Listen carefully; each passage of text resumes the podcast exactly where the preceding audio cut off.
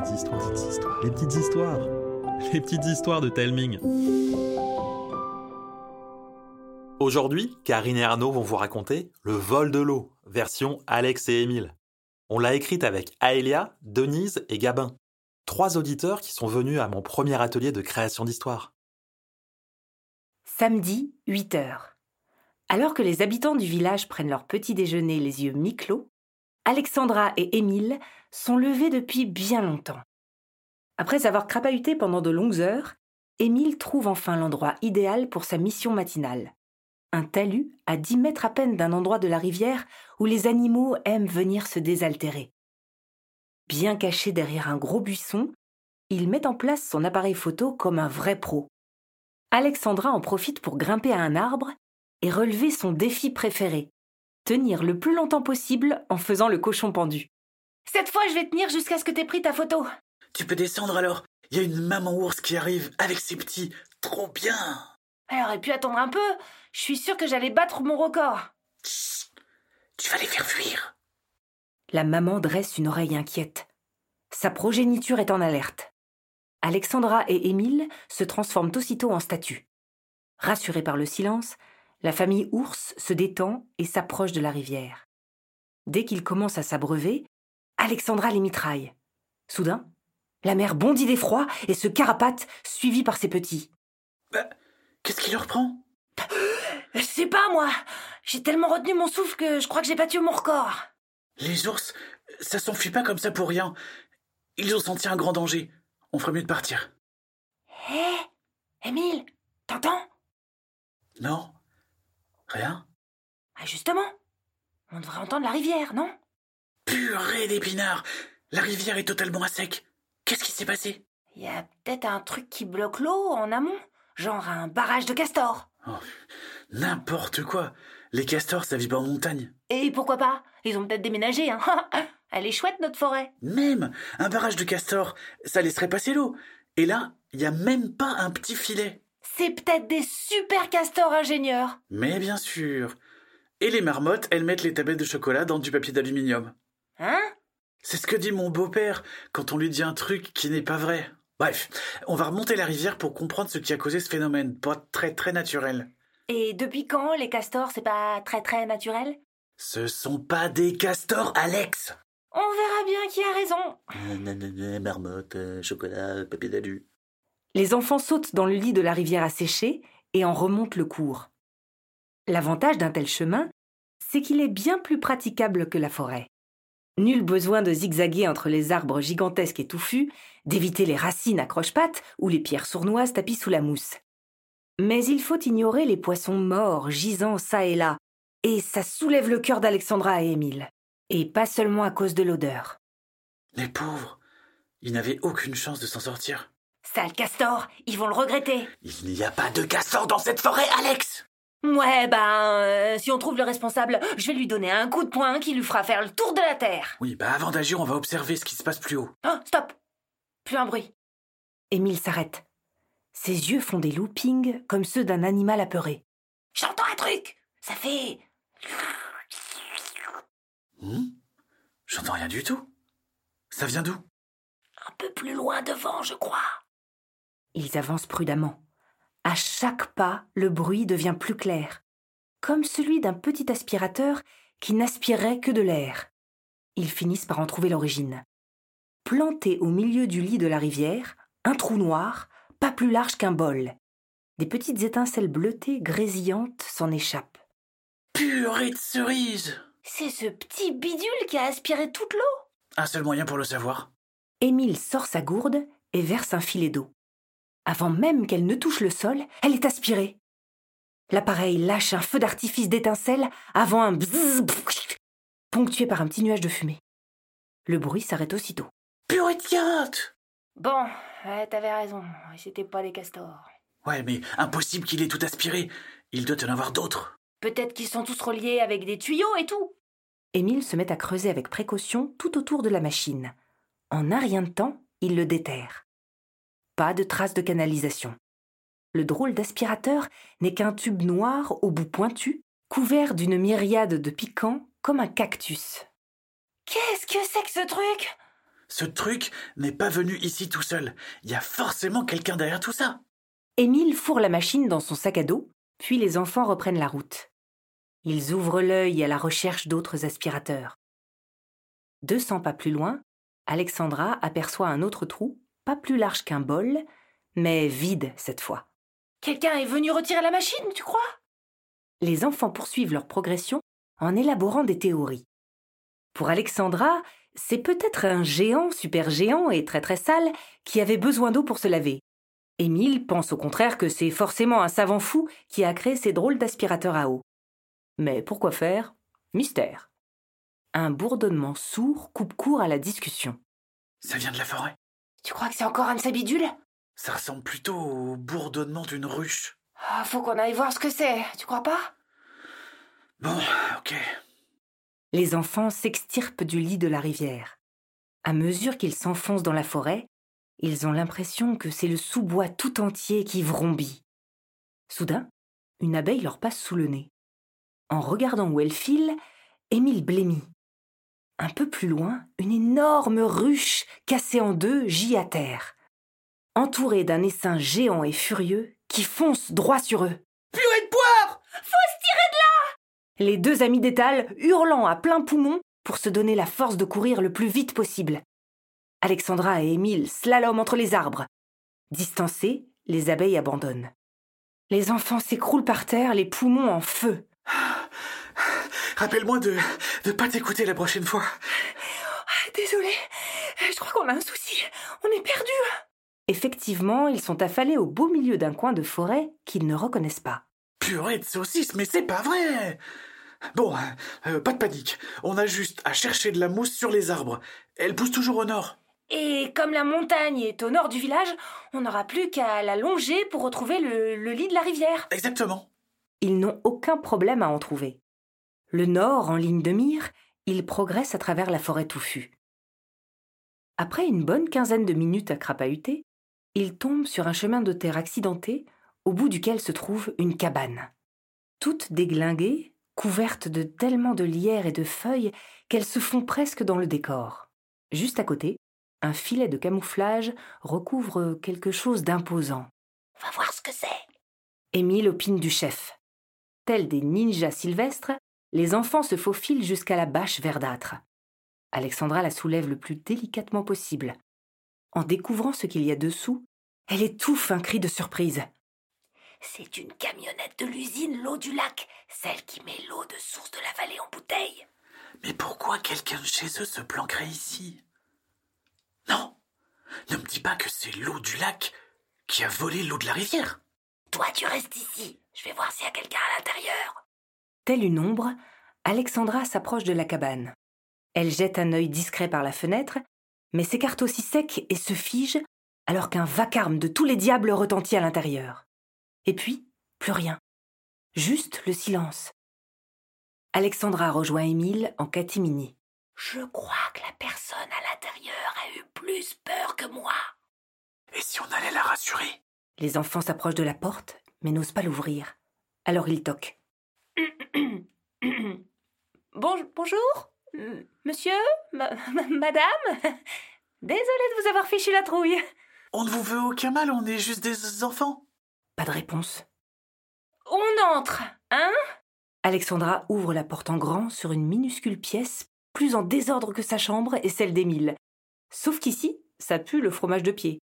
Et dans un coin, maladroitement caché sous une nappe à carreaux, quelqu'un tremble comme une feuille. Il faut pas avoir peur comme ça. La personne sursaute et laisse échapper un gargouillis. Vous avez faim? J'ai des cookies choco. Émile farfouille dans son sac à dos et fait glisser le paquet. Une main plus large qu'une pelle à tarte sort timidement, tâtonne et fait disparaître le goûter. Mmh, c'est trop bon. Moi, ce sont mes préférés. Vous voyez, on est vraiment des gentils. On veut juste comprendre ce qui se passe. L'inconnu se redresse, la nappe glisse, révélant une femme bâtie comme une armoire à glace, avec une drôle de dégaine, des cheveux courts en pétard, des haillons pour vêtements et des sabots aux pieds. Euh, alors moi, c'est Alexandra. Et moi, Émile. Moi et Max. Pourquoi tu te caches ici? Pour pas avoir problème. C'est toi qui es responsable de ce bazar? Un peu. Comment ça un peu? L'eau de la rivière a disparu et tous les poissons sont morts. Espèce de gros dindon, mais tu vas le regretter. Pas taper Max. Et Max devait fabriquer Aspiro comme Big Boss voulait. Émile farfouille une fois de plus dans son sac à dos et sort le drôle de tube noir qu'ils avaient déterré dans le lit de la rivière. Alors, c'est toi qui as fabriqué ça? Oh Vous avoir trouvé, hein. Oh là là là là Pas bon, pas bon, pas bon. Et Max va avoir mouse problemo euh, devait se t'auto-détruire après avoir aspiré eau Donc ce machin aspire vraiment l'eau. Mais il l'envoie où? Direct dans repère secret de Big Boss. Et c'est qui, Big Boss? Big Boss, l'eau du lac. Le grand patron de l'usine? Vie. Mais il exploite déjà plein de sources. Pourquoi il a fait ça? Et Max, c'est pas. Tu as créé ce truc sans savoir à quoi ça allait servir Et Max, pas idiote, mais s'en fiche. Et Max aime juste Maxi Mouse Défi. Et Big Boss a dit et Max l'avait relevé avec brio. Et t'es fier Euh, demi-fier. Et Max a fait prouesse, mais pour vilaine personne. Et Madame la génie aurait pas pu s'en douter avant Et Max l'a compris après grande aspiration. Et Max appelait Fissa Big Boss pour dire qu'on avait fait grosse, grosse bêtise. Mais Big Boss l'a rigolé et l'a ordonné à Emax de rappliquer. Sauf qu'Emax a pas voulu. Elle est venue dans planque. Dis-moi que tu as imaginé un truc pour remettre l'eau en place. Non. Mais si Emax traficote machine de contrôle, ça possible. Et cette machine se trouve dans le repère secret du Big Boss de l'eau du lac. Vie. Alors on sait ce qu'il nous reste à faire. L'improbable trio monte dans la camionnette. Et Max au volant, direction la demeure de la famille du lac. Famille richissime qui a construit il y a fort fort longtemps l'usine de l'eau du lac. Un impressionnant complexe mettant l'eau en bouteille de toute la vallée. La camionnette cahote à travers la forêt avant de rejoindre la route principale. Elle monte au sommet de la montagne, à deux pas des neiges éternelles, jusqu'à un chalet majestueux, digne des plus beaux films de Noël. Et Max coupe le contact devant un portail en fer forgé, dont des barreaux forment les lettres D et L. Derrière, un magnifique escalier de pierre s'élève à travers de majestueux sapins. Nous continuer avec pied. Elle sort un trousseau de clés et entraîne les enfants à travers le parc forêt, sans croiser personne. Ils contournent le chalet pour arriver devant une porte dérobée qui s'ouvre à la volée. Big Boss? Face à eux, un gros bonhomme chauve à la face écrasée. Son costume blanc donne l'impression qu'il est couvert de flocons de neige. Le tic-tac de son énorme montre est la seule chose qui brise le silence de plomb qui vient de tomber. À chaque seconde, son visage se froisse un peu plus, jusqu'à ce qu'il explose d'une colère froide. Sale traîtresse Tu pensais vraiment que je ne m'attendais pas à ce que tu viennes contrarier mon plan génial? Tu es aussi euh, futé qu'un balai. Au moins, Emax a compris qu'elle avait fait quelque chose de mal. À cause de vous, toute la vallée va mourir. Un grognement furieux retentit. Un molosse aussi grand qu'un poney surgit lentement de derrière son horrible maître. Et Max et les enfants se recroquevillent de terreur. Du lac s'approche d'Émile avec un sourire sadique et lui assène une pichenette sur le front. Crétin Oh, cette vallée ne va pas mourir. Elle va me rendre riche. Sale caca de chamois Le dog lâche un aboiement enragé. Silence Le chien couine, les enfants se ratatinent et Max recule d'un pas. Bouclez-la et laissez-vous ligoter bien gentiment, les mains dans le dos tout de suite. Tout le monde s'exécute et se retrouve avec les poignets ficelés comme des rôtis. Suivez-moi. À moins oh, que vous ne vouliez servir d'amuse-gueule à Cerbère. Ils ne se font pas prier. Dulac les conduit à travers une enfilade de couloirs jusqu'à un vaste salon bibliothèque où il marque un arrêt devant une imposante cheminée. L'horrible bonhomme frappe deux fois dans ses mains. Le feu est comme soufflé. Le foyer bascule, révélant un trou. Dulac s'y jette. Et Max passe la première. Les prisonniers hésitent. Cerbère grogne, ils n'ont pas le choix. Aussitôt entrés dedans, ils chutent à l'intérieur d'un toboggan. Après une glissade à mille à l'heure, ils se retrouvent projetés sur un matelas molletonné. Alors qu'ils reprennent leurs esprits, une incroyable lumière les éblouit. Rien à voir avec celle du soleil, d'une ampoule ou d'un néon, Celle-ci est pâle et tiède. Les yeux d'Alexandra et Émile s'écarquillent. Ils sont sur une sorte de grande terrasse creusée à même la pierre. Loin au-dessus d'eux, une voûte de cristaux étincelle. En dessous, des trompes d'eau s'échappent de trous noirs suspendus dans les airs pour alimenter un lac s'étendant bien au-delà des limites de leur vision. Alors, c'est ici que toute l'eau de la vallée est renvoyée? Tout juste, Auguste. Impressionnant, non? Fier comme un coq, Dulac s'approche d'une machine criblée d'une tripotée de boutons clignotants et bipants. Des chiffres défilent à toute vitesse sur des compteurs. Et ce n'est pas prêt de s'arrêter. Big Boss, remettre eau en place. Au contraire, j'en veux plus, plus, plus, plus. Je veux toute l'eau du monde. À quoi ça va vous servir? Oh, mais qu'il est tard, celui-ci Ah, Le pétrole déclenche des guerres. Alors, oh, imagine oh, ce que les gens feront pour de l'eau. Je vais être riche Big Boss rêve des genoux. Et Max aidera pas vous. Oh, alors les enfants vont se faire dévorer par Cerbère? Vous, horrible Tu sais ce qu'on dit?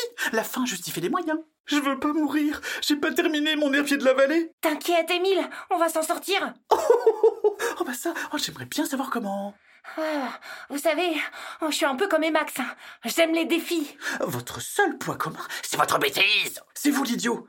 Bientôt les autorités vont vous arrêter. Ah oui Eh bien, comment pourrait-il me trouver hein? Ce lac souterrain est indétectable. Alors que Dulac fanfaronne, Alexandra sent un léger mou dans ses liens. C'est plus qu'il ne lui faut. Depuis qu'elle est toute petite, elle regarde en boucle des vidéos sur des magiciens rois de l'évasion. Un mouvement de poignet par-ci, une torsion par-là, regrouper ses doigts pour que sa main soit la plus fine possible, et voilà, libérée.